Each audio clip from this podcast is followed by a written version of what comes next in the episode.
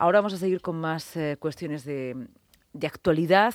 Voy también a hacer un poco de retrospectiva porque vamos a situarnos en el mundo eh, del estudiantado en la Universidad de Murcia. Nos acompaña María Juárez, que ella ha sido presidenta del CEUM, es miembro también del Pleno del CEUM como representante del claustro y del Consejo de Gobierno CEUM. Es el Consejo de Estudiantes de la Universidad de Murcia. Buenas tardes, bienvenida. también nos acompaña Clara Martínez, ella es la tesorera del Consejo de Estudiantes de la región de Murcia y también tesorera de la CREUP. Están aquí porque con ellas queremos eh, profundizar, ahondar más en una cuestión que quizás están ya desarrollando y ahora es cuando hago un poco de eh, repaso.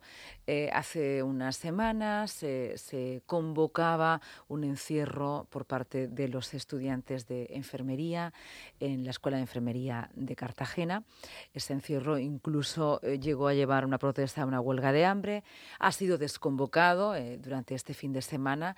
Desconvocó, se desconvocó el encierro, también em, la huelga de hambre y se desconvocó un acuerdo que se había llegado en pleno en el Consejo de Estudiantes de la eh, Universidad de Murcia, que era un paro académico. Esto se llegó a ese acuerdo el viernes pasado.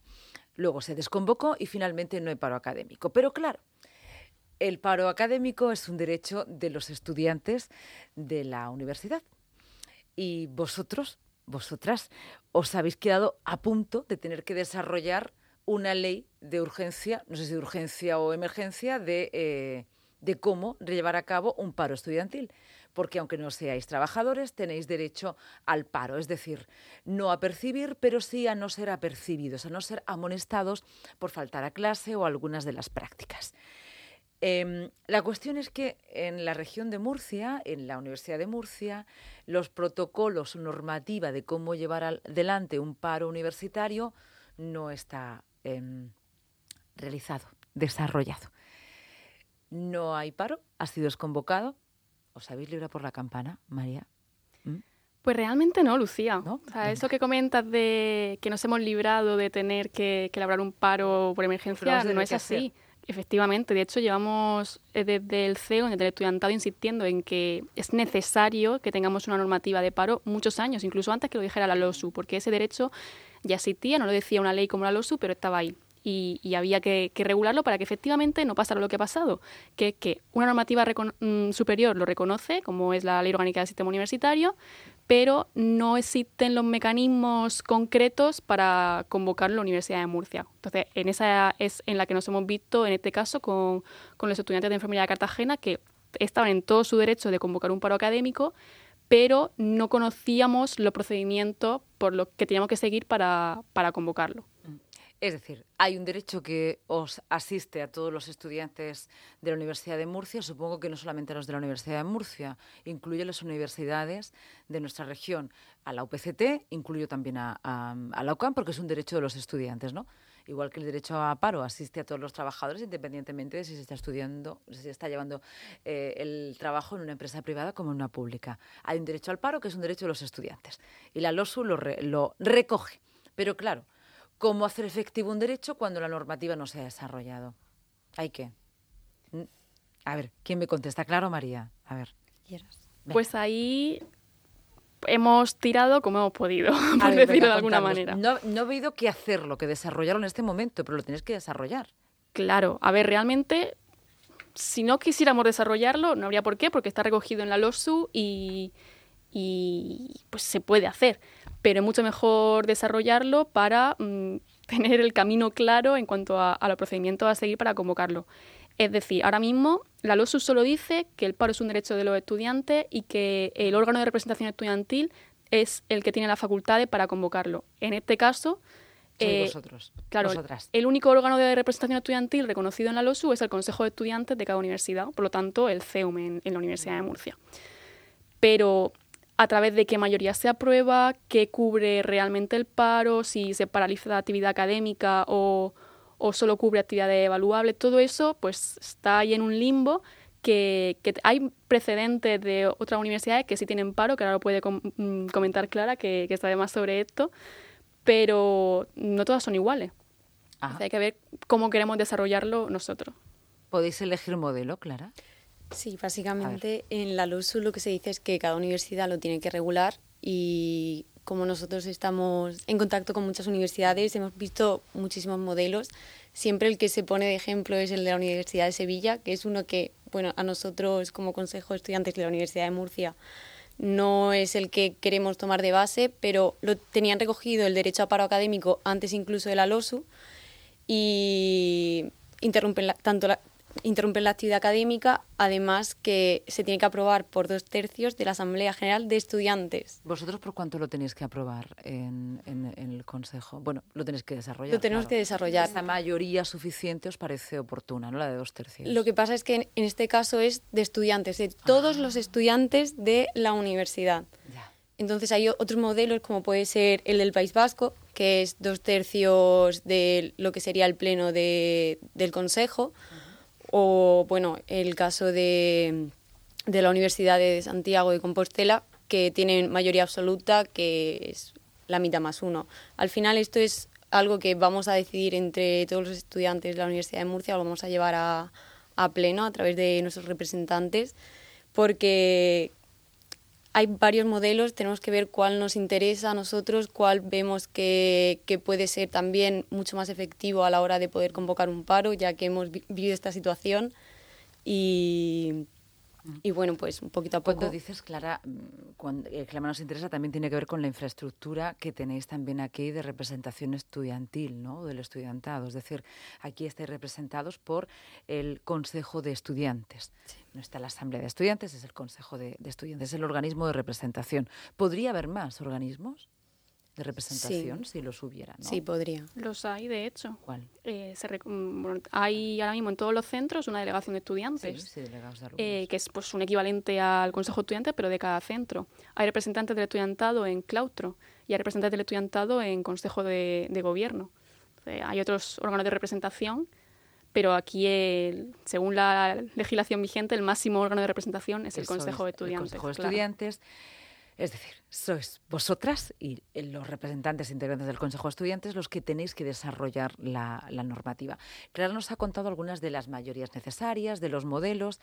Bueno, vamos a ir adelantando lo que podamos, ¿eh? porque lo que no hayáis convenido, pues no lo vamos a contar, porque está ahí eh, haciéndose, realizándose, pero sí para saber un poco los pasos ¿no? que, que estáis dando. Desde que bueno, desde que la semana pasada aprobasteis que podía haber un paro y que teníais, además nos lo comentaba vuestro presidente, que se daba la circunstancia de que había un derecho y había una normativa que desarrollar, eh, pero que nos dijo, además lo apunte mentalmente, que no tenía por qué tener prisa, que no tenía que hacerlo con mucha emergencia, porque esto lleva también su tiempo.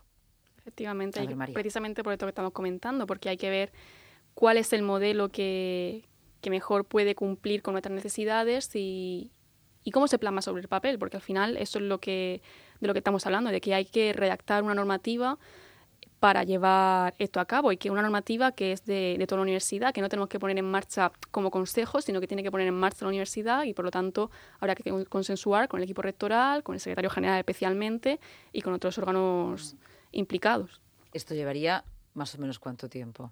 Os estoy tratando como abogadas, ¿eh? pero no lo sois. Pero es verdad, cuando hablamos de normativas, son muy importantes los plazos. Lo digo porque esto ha pasado, pero se podría haber dado la situación de que unos estudiantes con derecho a paro hubieran tenido su paro, pero sin saber exactamente eh, qué derechos les asisten. ¿no? Sí, ¿Y cuáles son las penalizaciones? Porque claro, si no hay ley, pues... Al final tenemos una ley superior, que es la LOSU, que nos recoge el derecho. Creo que, creo que también hemos sentado precedente con lo que pasó con Cartagena, así que nuestra idea es, bueno, nuestra vicepresidenta de Política Universitaria y Bienestar eh, va a crear un grupo de desarrollo normativa en el que se va a trabajar en esa normativa por parte del estudiantado para posteriormente, como ha dicho María, eh, llevarla a, con el equipo eh, de rectorado y demás, pero no tenemos prisa porque queremos sacar una, algo que defienda todos nuestros derechos y que esté centrado también en la estructura que tenemos en la Universidad de Murcia. ¿Cómo habéis llevado estos días? Esto ya es un poco más personal y también profesional, ¿no? Por, como miembros de, del CEUM. Yo súper bien, Lucía. Yo ya soy expresidenta.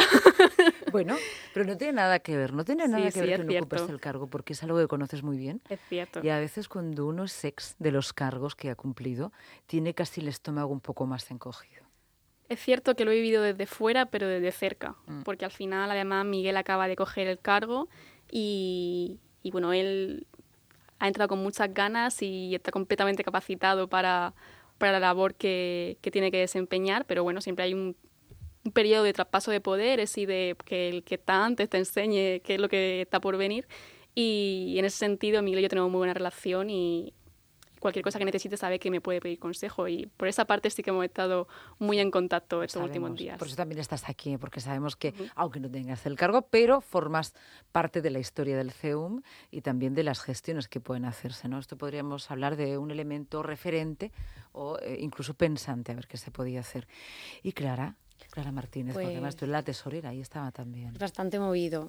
Además, nosotros como somos el, equipo actual apoyando a nuestro presidente, que la verdad es que lo ha hecho de 10. Nosotros eh, sí lo hemos vivido bastante movido porque queríamos eh, garantizar que todo el proceso eh, se hiciese bien y, y al final pues han sido días de trabajar mucho, pero al final es eso, tiene su recompensa, salió el paro, pudieron venir eh, desde Cartagena a explicarnos un poquito su problemática y también podernos hacer partícipes al resto de representantes de qué es lo que está pasando en un campus periférico. ¿Y qué está pasando en un campus periférico?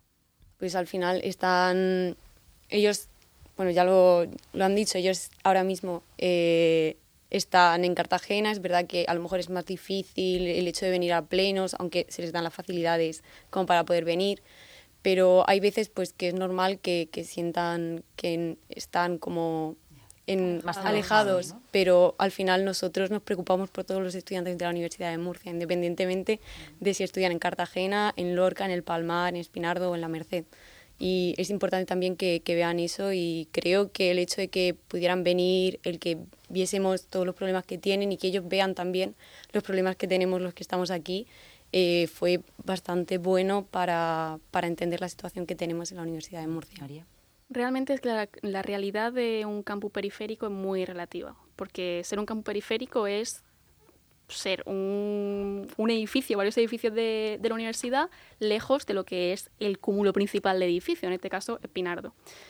Murcia, por ejemplo, no se considera campus periférico, porque también se, está como muy en el centro de la ciudad. La, la, la Merced no es un campus periférico de Espinardo. Yo siempre he pensado que era al revés, que era espinar de un campus periférico de la Merced. Pues hombre, siendo yo de la Merced, ¿qué te voy a contar? Lo decía porque lo estaba midiendo siempre desde una cuestión de antigüedad, desde ese parámetro.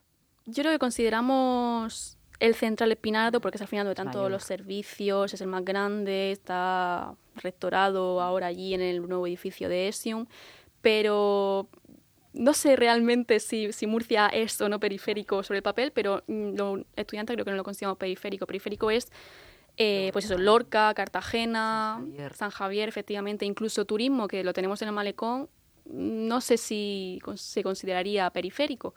Pero claro, dentro de lo que sí son, como San Javier, Lorca o Cartagena, tienen realidades muy diferentes. Es cierto que la de Cartagena es especialmente particular porque era un centro adscrito a la universidad y, público, que es lo raro. Normalmente mm, lo normal es tener adscritos privados, como es turismo, por ejemplo, que lo acabo de mencionar, pero un centro adscrito público eh, es raro y por eso estamos en la situación en la que estamos de intentar adscribirlo a la Universidad de Murcia para solucionar muchas de las, de las problemáticas que, que, tienen en la actualidad. Bueno, de momento lo que sabemos es que se han desconvocado eh, los paros sea, es curioso porque es que además se convocó el viernes y se desconvocó el, el viernes, ¿no? Todo, todo, todo a la vez, el mismo viernes. Yo esto os lo pregunto con mucha curiosidad y cierta perplejidad, ¿no? Esto, no sé si... Sí, bueno, a ver, realmente en el próximo pleno que tengamos en el Consejo se tendrá que, que llevar el, el que se desconvoque el paro, porque el paro sigue activo, pero sí han desconvocado lo que se diría el encierro. Ajá pero es verdad que el paro, como se aprobó, como nosotros lo aprobamos, es que era indefinido, revisable cada, cada mes en nuestros plenos para ver si tenían que seguirlo o, o desconvocarlo. Entonces, ahora una pregunta. Arcel, un paro convocado revisable, todavía están en paro. Pero si no lo secundan, no lo están. Claro, se supone que están en paro porque desde el estudiantado de, de Cartagena no han avisado de que haya que desconvocarlo tampoco. Estamos a la espera de que nos lo comuniquen, lo comuniquen a, Miguel y al Consejo de Estudiantes, pero bueno. Hay que convocarlo, eh, hay que comunicarlo formalmente. Claro. Entonces, igual que había que comunicarlo para convocarlo, pues también para desconvocarlo. Estudiantado de la Escuela de Cartagena, de la Escuela de Enfermería que oficialmente siguen en paro. Bueno, una normativa que no se ha desarrollado. Eso parece. Bueno, estos son los intríngulos que tiene la ley que además nos encanta contar porque a veces nos, bueno, nos enfrentan con nuestra, nuestra realidad y con los protocolos y los tiempos que a veces no son tan, tan sencillos. Tienen que desconvocarlo eh, formalmente. ¿no? Efectivamente. De oficio no se desconvoca. No podéis. Hasta dentro de un mes. Claro. Si lo solicitan, entendemos que sí. Sí, como lo tenemos cogido con pinza porque lo hemos aprobado sin esa regulación de la que estamos hablando, pues lo suyo sería que avisaran. Cuando se aprobó, se aprobó con un documento que presentamos en el que se establecían las condiciones de, ese paro. Pues Entonces... avisen, avisad, les estoy tuteando si están escuchando la radio, porque es lo mejor, sobre todo formalmente. Bueno, estáis en el desarrollo de esa normativa, queríamos conocerlo, ¿eh? porque independientemente de que se desconvoque el paro, el estudiantado va a seguir desarrollando esa norma que hace que se concreten los derechos de los estudiantes a a un paro, especialmente para no haber penalización y que sus derechos de reivindicación puedan seguir adelante. Muchísimas gracias. María, ha sido un placer tenerte aquí como expresidenta contándonos en qué consiste a veces algunas terminologías donde nos perdemos. Clara, muchísimas gracias, tesorera. Siempre. Bueno, volvemos eh, cuando tengáis algo desarrollado de la ley para conocerla. Muchas gracias.